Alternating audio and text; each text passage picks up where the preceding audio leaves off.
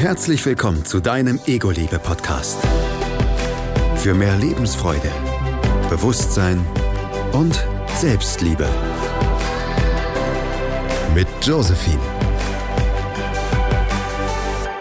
Herzlich willkommen, schön, dass du wieder dabei bist und äh, schön, dass du dabei bist, Sebastian. Ich freue mich sehr, dass du hier mit mir sitzt und wir uns ein bisschen unterhalten. Ich freue mich, dass ich Rede und Antwort stehen darf. Unbedingt. Ich würde dich bitten, damit wir uns alle mal kennenlernen oder alle dich mal kennenlernen, trifft es wahrscheinlich eher besser, ähm, was du so gemacht hast, wer du bist und ganz spannend auch, wo du jetzt gerade lebst. Okay, also mein Name ist Sebastian Wartenberg. Ich komme ursprünglich aus einer militärischen Einheit, habe da sehr lange gedient und als ich dann da wegging, musste, wollte, ähm, habe ich festgestellt, dass es in der freien Wirtschaft relativ wenig militärische Berufe gibt, die gut bezahlt werden. Es liegt eigentlich am gut bezahlt werden. Also Freunde von mir fahren jetzt gerade Konvoi in Afrika, beschützen Pipelines, schießen sich da ständig mit irgendwelchen Einheimischen und kriegen halt so 10.000 bis 15.000 Dollar. Das ist das, was gut bezahlt wird, aber alles andere ist halt nicht so doll. Und dann hatte ich so eine Sinnkrise, habe so ein bisschen geguckt, was man machen kann. Und plötzlich haben Leute so ein bisschen militärisch geredet und haben gesagt, ja, Kampagnen, Zielgruppen, Targets. Da dachte ich, das klingt super, was machen die? Und habe dann festgestellt, die machen Marketing. habe dann äh, Marketing studiert, weil ich zu einer, zum Tag der offenen Tür zu einer Uni bin von einer Freundin und sagte, was ist denn das, was der da vorne erzählt? Das kann ich ja aus dem FF. Und da sagte sie, äh, der erzählt gerade sein Diplom, dafür hat er ein halbes Jahr gearbeitet. Gesagt, was, ein halbes Jahr, das kann ich auch. Aha. Und darauf sagte sie, ja, dann studier doch. Und dann habe ich drei Jahre halt studiert an der Privatschule, habe dann die erste Social-Media-Agentur in Deutschland gegründet und wir haben halt relativ schnell große Kunden bekommen, weil es gab halt keine Konkurrenz. Das war dieses, wir machen Marketing, ja, haben wir schon. Ja, diese neuen Medien, ach, das ist ja interessant, kommen Sie mal vorbei. Als es gerade losging quasi. Und 2006, ja, mhm. als es gerade losging. Okay, also 2009, cool. so zur Einordnung, kam Facebook nach Deutschland. Das heißt, wir haben Social Media gemacht, als es noch gar kein Social Media gab wir hießen eine Agentur für neue Medien und haben dann was mit Web gemacht und Internet und so. Was keiner so richtig verstanden hat, außer ihr. Das, ja, genau. Wir haben Leuten erklärt, wir machen da was Neues und die haben gesagt, was kann man damit machen? Na, sie können Kunden finden und Umsatz steigern. Ja, das klingt gut, kommen Sie mal vorbei. und dann haben wir denen halt erzählt, wie man einen Blog aufsetzt und wie WordPress funktioniert und so weiter. Und das haben wir dann ein bisschen ausgebaut. Und 2015 ist mein Geschäftspartner, der sich um Personal und ähm, so das Tagesgeschäft gekümmert hat, äh, mit Burnout aus der Firma raus.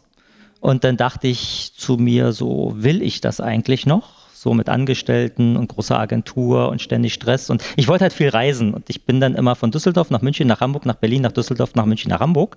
Und dachte, das ist es nicht. Habe mir dann ein Flugticket nach Kuba gekauft, bin dann nach Kuba geflogen, habe da drei Wochen ausgespannt, fand es total furchtbar. Habe das nächste Flugticket gekauft, bin nach Bangkok, fand es total super. Ja, und, und was war mit der Firma in der Zeit? Muss ich kurz eingreifen. Du hast dann schon weitergemacht. Naja, ich konnte ja ortsunabhängig arbeiten. Okay. Also ich habe dann immer Meetings gemacht. Also ja. das, was man heute in Corona-Zeiten als äh, Homeoffice bezeichnet, das hat da auch sehr gut funktioniert und habe das dann okay. nach und nach abgesteuert. Also die meisten von uns waren Freiberufler und habe dann gesagt, pass auf, ihr könnt weiterarbeiten und habe die Kunden, die ein bisschen nervig waren, also gerade so dieses ganze äh, Content-Management habe ich abgesteuert und habe dann das nach und nach aufgelöst und habe beschlossen, ich reise um die Welt. Mhm. Seit fünf Jahren reise ich halt durch die Welt, aktuell 52 Länder, sammle die Hauptstädte, die es gibt, 196 sind's. Also ein paar habe ich noch und lebe halt so in allen Hauptstädten. Und mein Lieblingsort, also ich bin in Deutschland nicht gemeldet. Ich habe nur die deutsche Staatsbürgerschaft, ja. aber bin kein Resident.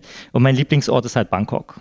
Und, und da, da, hast du auch gesagt, lebst du? Genau, und da lebe ich auch. Ja. Da habe ich ein großes Hochhaus und da lebe ich im 39. Stock und gucke dann halt über die Stadt und esse das tollste Essen und habe die tollsten Menschen um mich rum. Sehr cool. Ja. Klingt, nach, klingt nach einem ziemlich perfekten Leben, oder? Würde man, mm. könnte man jetzt so sagen, wenn man es nur so hört. Ja, na, ich bin Marketing. Also ich erzähle natürlich auch nur die, die guten Seiten. Es hat natürlich auch Schattenseiten, so ein Leben, aber im Endeffekt, ich bin zufrieden und das ist das Einzige, was für mich zählt. Cool. Und dann suchst du dir jeden Tag einen neuen Ort aus, an dem du arbeiten kannst? Oder wie können wir uns das quasi vorstellen? Na, ich habe so eine super Funktion entdeckt, die heißt, ich bin da und will irgendwo hin. Das heißt, ich gebe ein und dann klicke ich egal wo und dann kommen die Flugpreise. Und dann gucke ich, wo geht es günstig in die nächste Stadt, die mich interessiert. Und manchmal sind es halt 16 Euro und manchmal sind es halt 300 Euro.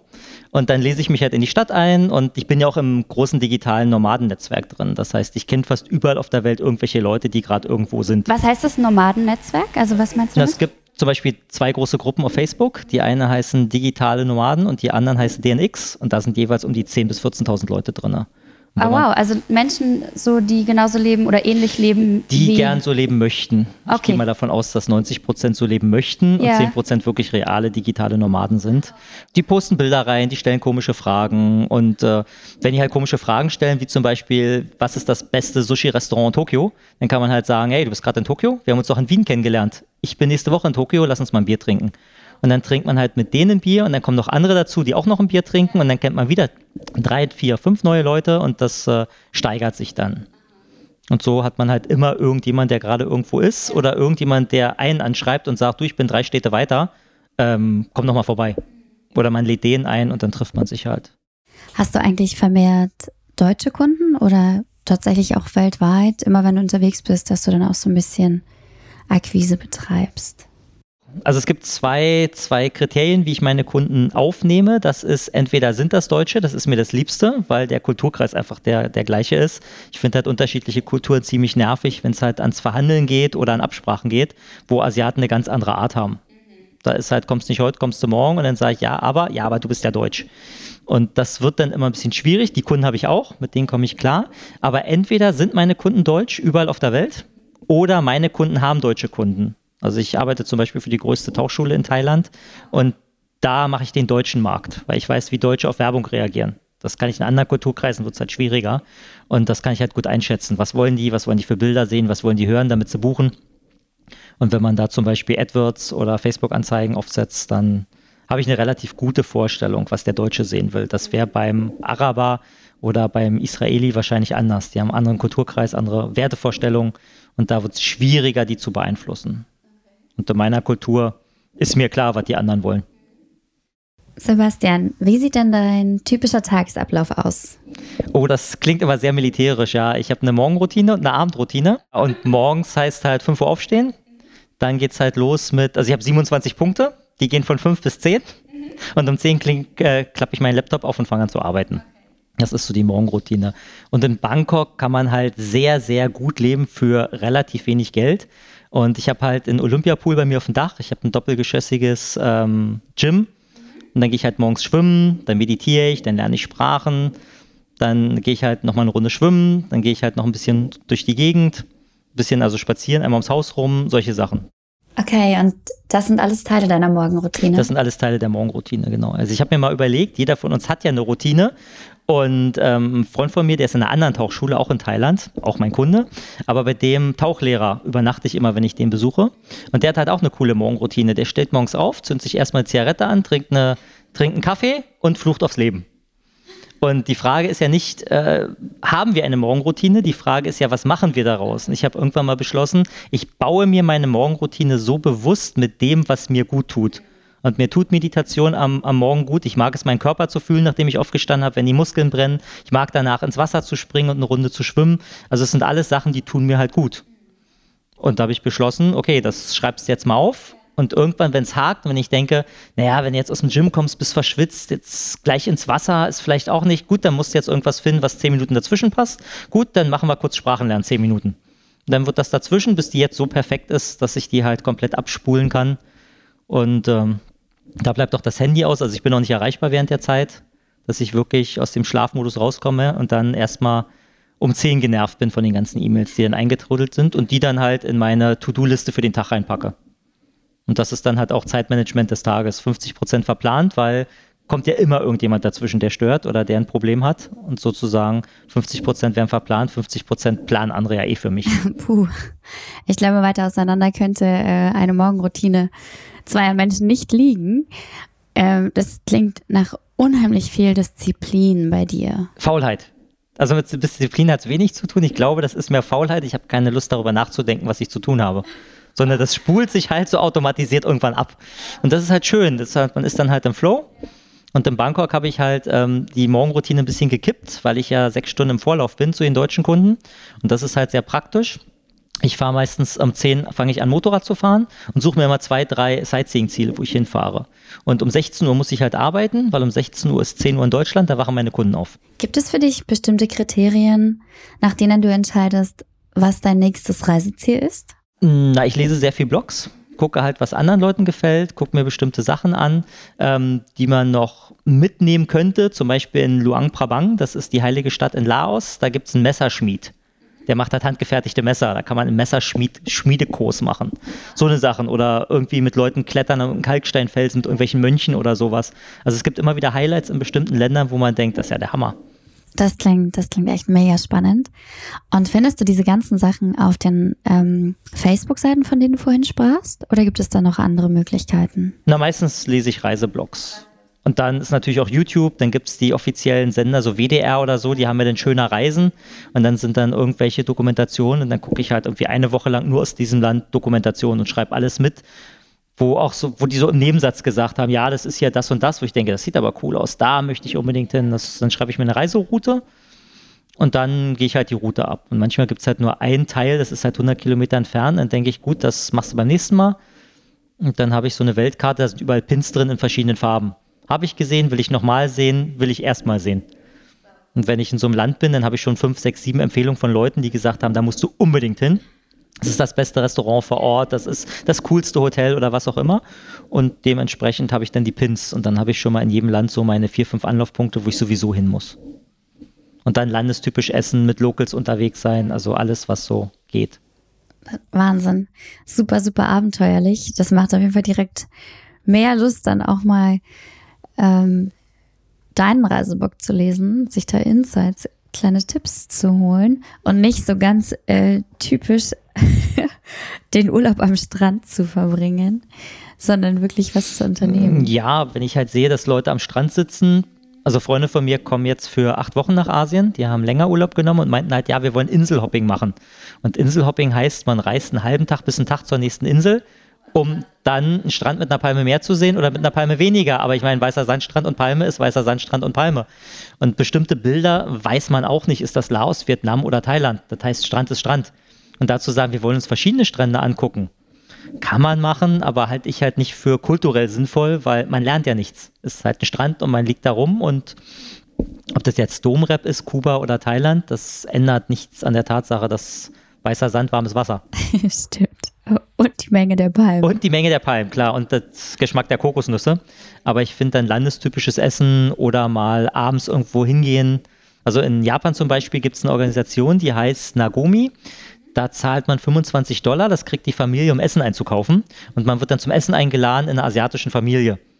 Und ich war mit einem Freund da, der hat fünf Kinder und die Familie, die hatte auch fünf Kinder und die hat uns als, als Gastfamilie aufgenommen und dann haben wir da halt für drei Personen, die wir da waren, 75 Dollar bezahlt und dann haben die so üblen Fisch, also waren ja der Japaner, haben die Fisch gekauft, sowas gibt es hier in Deutschland von der Qualität ja gar nicht und haben mit uns Sushi gerollt haben uns die Wohnung gezeigt, haben uns erzählt, wie sie arbeiten. Also man kam da wirklich rein und wir haben jetzt auch noch über Facebook eine Freundschaft.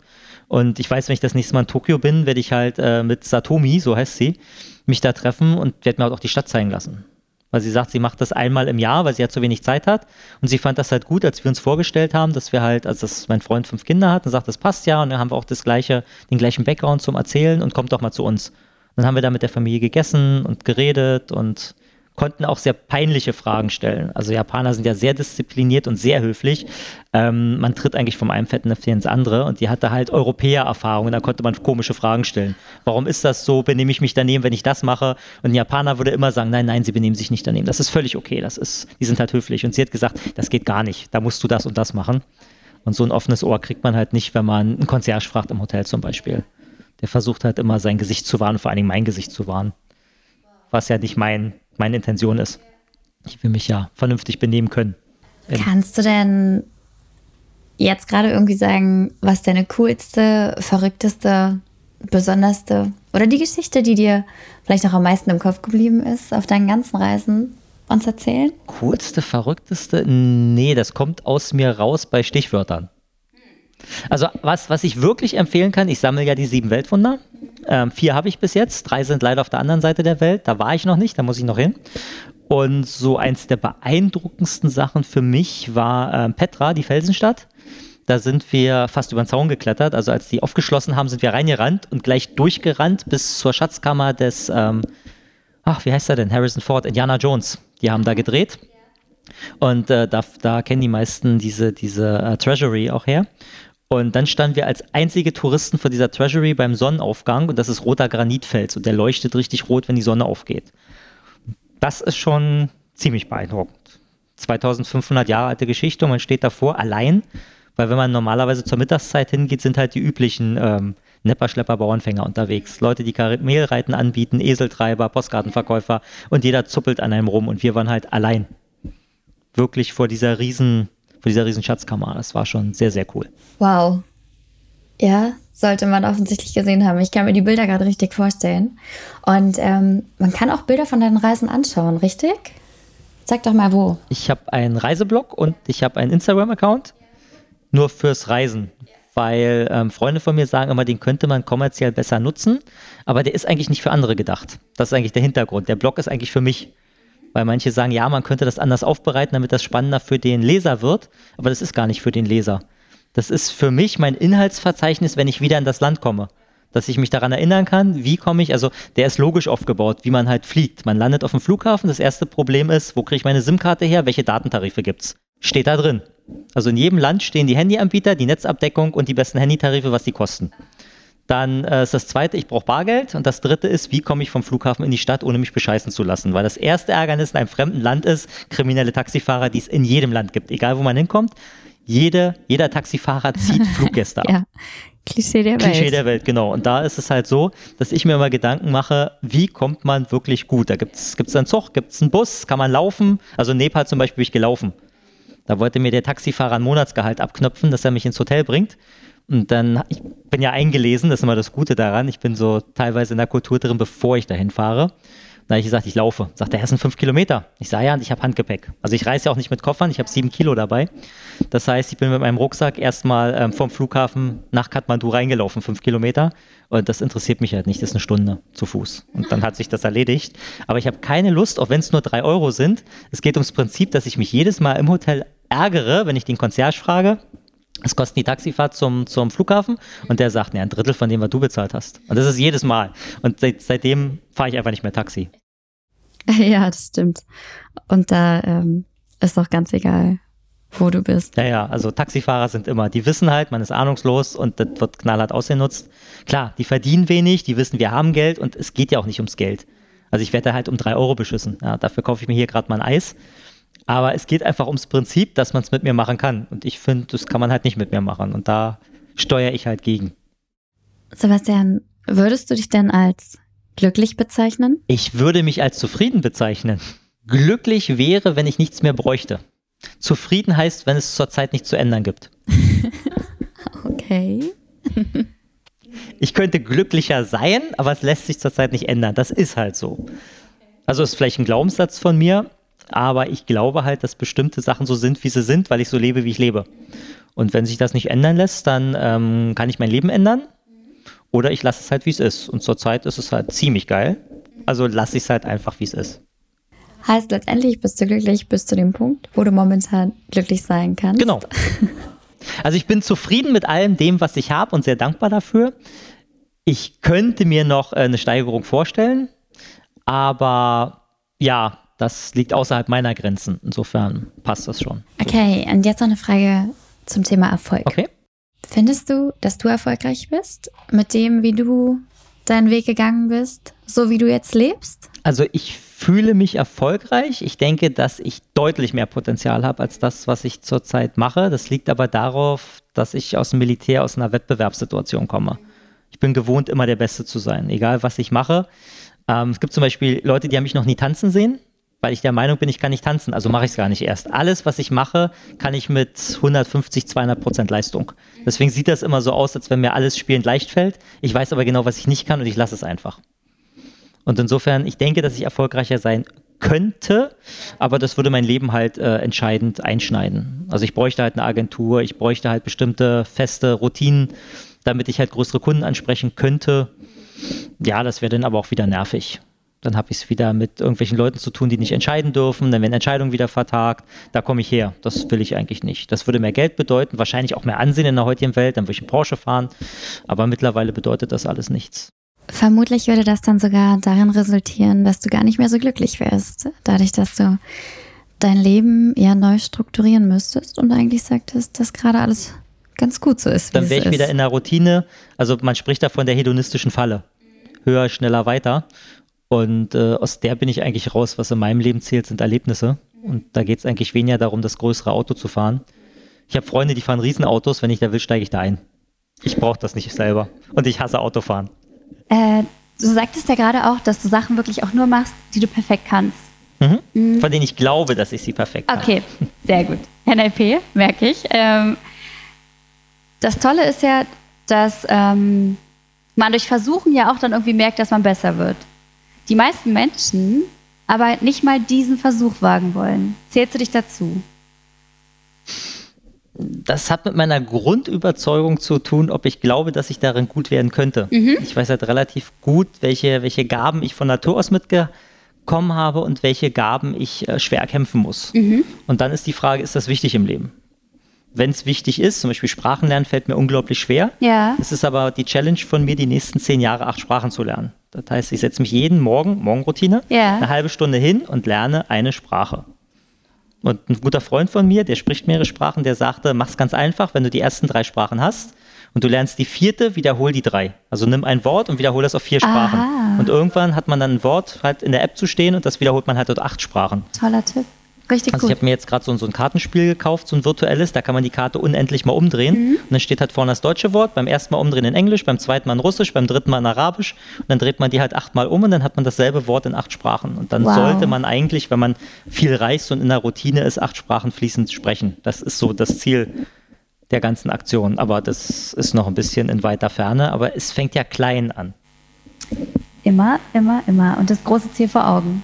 Genau, und die meisten Leute haben halt das Problem, dass sie halt sich klein nichts vorstellen können. Sie sehen das Ziel, fangen nach einem Monat an mhm. und die mhm. meisten Leute ähm, überschätzen komplett, was sie in einem Monat erreichen. Das heißt, sie fangen nach einem Monat, nach einem Monat äh, ziehen sie Resümee und sagen dann, ja, da hätte ich jetzt mehr machen können. Mhm. Aber sie unterschätzen, was sie in einem Jahr erreichen. Nur niemand hält ein Jahr durch. Die meisten Leute brechen halt nach einem Monat ab. Das sieht man beim Sport. Die gehen halt hin, machen Sport, wollen abnehmen, nehmen zwei, drei Kilo ab und sagen, ja, was sind ja 30, die ich abnehmen will. Ja, aber 30 heißt bei drei Kilo im Monat mhm. zehn Monate. da muss man mal ein bisschen was tun. Die Etappenziele. Die Etappenziele, mhm. ja. Und da wird es halt schwierig. Und wie überwindest du das? Also du hast dein Ziel vor Augen und sagst dann, ich weiß genau, bis da und da muss ich das geschafft haben, damit ich diesen Erfolg erreiche? Weil es ist genau so, wie du sagst, es ist eigentlich ein super spannendes Thema gerade. Ich bin störrisch. Mhm. Du willst es ich dann hab, einfach schaffen. Ich habe halt die Morgenroutine. Mhm. Und da steht in der Excel-Tabelle Sprachen lernen. Jetzt. Und da ist nicht, ich habe keine Lust oder man könnte ja was anderes mhm. machen und eigentlich geht es mir heute nicht gut. Nein, da steht halt, ich weiß die Zeit, Zeit jetzt nicht, aber 7.30 Uhr bis 8 Uhr Sprachen lernen. Mhm. Dann gucke ich auf die Uhr und dann ist halt 7.29 Uhr. Sprach-App auf, los. Weil Erfolg kommt ja nur durch Kontinuität. Da gibt es ein schönes Zitat von dem äh, Arnold Palmer, glaube ich, war das, einem der erfolgreichsten Golfspieler der Welt. Der hat mal ein Hole in One geschlagen in relativ langer Distanz. Das heißt, er drischt drauf und das Ding geht sofort ins Loch, was eigentlich ein Paar drei ist. Das heißt, man schlägt eigentlich dreimal ab, damit man äh, plus minus null da rauskommt. dann sagte eine Frau am, am Rand, sagte ähm, zwei Sachen. Sie sagte zum einen, na, da haben Sie ja Glück gehabt. Und dann sagt er ja. Und dann sagte sie, ja, ich würde auch gern so spielen wie sie. Und dann hat er sie halt durch die Absperrung, die sind ja so, so abgekettelt, dass sie halt unten durchgerufen hat gesagt, kommen Sie mal her, ähm, ich erzähle Ihnen jetzt mal mein Geheimnis. Sie möchten so spielen wie ich. Naja, nicht so wie Sie, so halbwegs würde ja schon passen. Sagt er, ist völlig einfach. Sie spielen Golf? Ja. Sie sind im Clubhaus? Ja. Gut, dann stehen Sie jetzt morgens um fünf auf, gehen ins Clubhaus, nehmen ein paar Bälle, schlagen die ersten 1000 Bälle auf der Driving Range. Sagst du was? 1000 Bälle ist eine Menge. 1000 Bälle ist eine Menge. Aber danach gehen Sie ins Clubhaus gehen in die Toilette, waschen sich die blutigen Finger und dann gehen sie wieder raus und schlagen die nächsten tausend Bälle. Und das machen sie drei Jahre. Und dann, dann werden sie besser spielen als ich. Und darauf sagte die Frau den entscheidenden Satz, den ich immer höre, wenn ich sage, was man alles tun muss, ja. um erfolgreich zu sein. Ja, aber das will ich gar nicht, sagt er. Und genau das ist der springende Punkt, weshalb Sie zuschauen und ich Millionen verdiene, wenn ich da drauf haue. Und das ist genau das, was für mich aus Erfolg aufmacht. Kontinuität. Mhm. Wow. Also dieses Zitat äh, regt definitiv zum Denken an oder diese kleine Geschichte. Okay. Und das geht mit Sicherheit einigen so, weil das, was du gerade gesagt hast, ist genau der Fall. Die Leute wollen den Erfolg, aber nichts dafür tun. So. Bist du bereit für deinen Ego-Liebe Booster? Ich würde gerne einen Buchtipp dazu geben. Coole Idee, sehr von gerne. Einer, von einer äh, Dame, die einen Job gemacht hat, den ich niemals machen würde. Mhm. Die hat in einem Hospiz gearbeitet und hat Sterbende begleitet. Ja. Und ähm, hat sich mit denen unterhalten, hat gesagt, wie war ihr Leben? Und das, die meisten Leben sind einfach, ich sag's mal auf Deutsch, scheiße. Und hat dann gesagt, was würden sie denn anders machen? Und sie hat herauskristallisiert, dass es nur fünf Dinge gibt, die Leute anders machen würden und hat darüber ein Buch geschrieben. Das Buch heißt ähm, Fünf Dinge, die Sterbende am meisten bereuen. Genau, und da ist eigentlich das, was ich jedem mitgeben würde, die fünf Dinge sind halt so, ich sag mal, grob in den Raum geworfen. Ähm, hätte ich mal gemacht, was ich will, hätte ich mal nicht auf meine Eltern gehört, ähm, wäre ich mal mutiger gewesen. Und das sind einfach so einfache Dinge, die jeder umsetzen kann. Hätte ich mehr Liebe gezeigt, mehr Genau. Emotionen. Ja. Super. Richtig geiler Tipp. Dankeschön. Dann danke ich dir, dass du da warst, dass du deine, deine Erfahrungen, dein Leben mit uns geteilt hast Ich fand es sehr spannend hier. Und wünsche dir ganz, ganz viele tolle neue Reisen, tolle. Erfahrungen. Und ich teile natürlich mit euch allen den Blog und Instagram von Sebastian. Ich freue mich. Mach's gut. Ciao. Du möchtest deine Geschichte auch teilen? Dann melde dich. Schatz, ich bin neu verliebt. Was? Da drüben. Das ist er. Aber das ist ein Auto. Ja, eben. Mit ihm habe ich alles richtig gemacht. Wunschauto einfach kaufen, verkaufen oder leasen. Bei Autoscout24. Alles richtig gemacht. Alle Infos dazu findest du in den Shownotes. Schatz, ich bin neu verliebt. Was? Drüben. Das ist er. Aber das ist ein Auto. Ja, eben. Mit ihm habe ich alles richtig gemacht. Wunschauto einfach kaufen, verkaufen oder leasen. Bei Autoscout24. Alles richtig gemacht.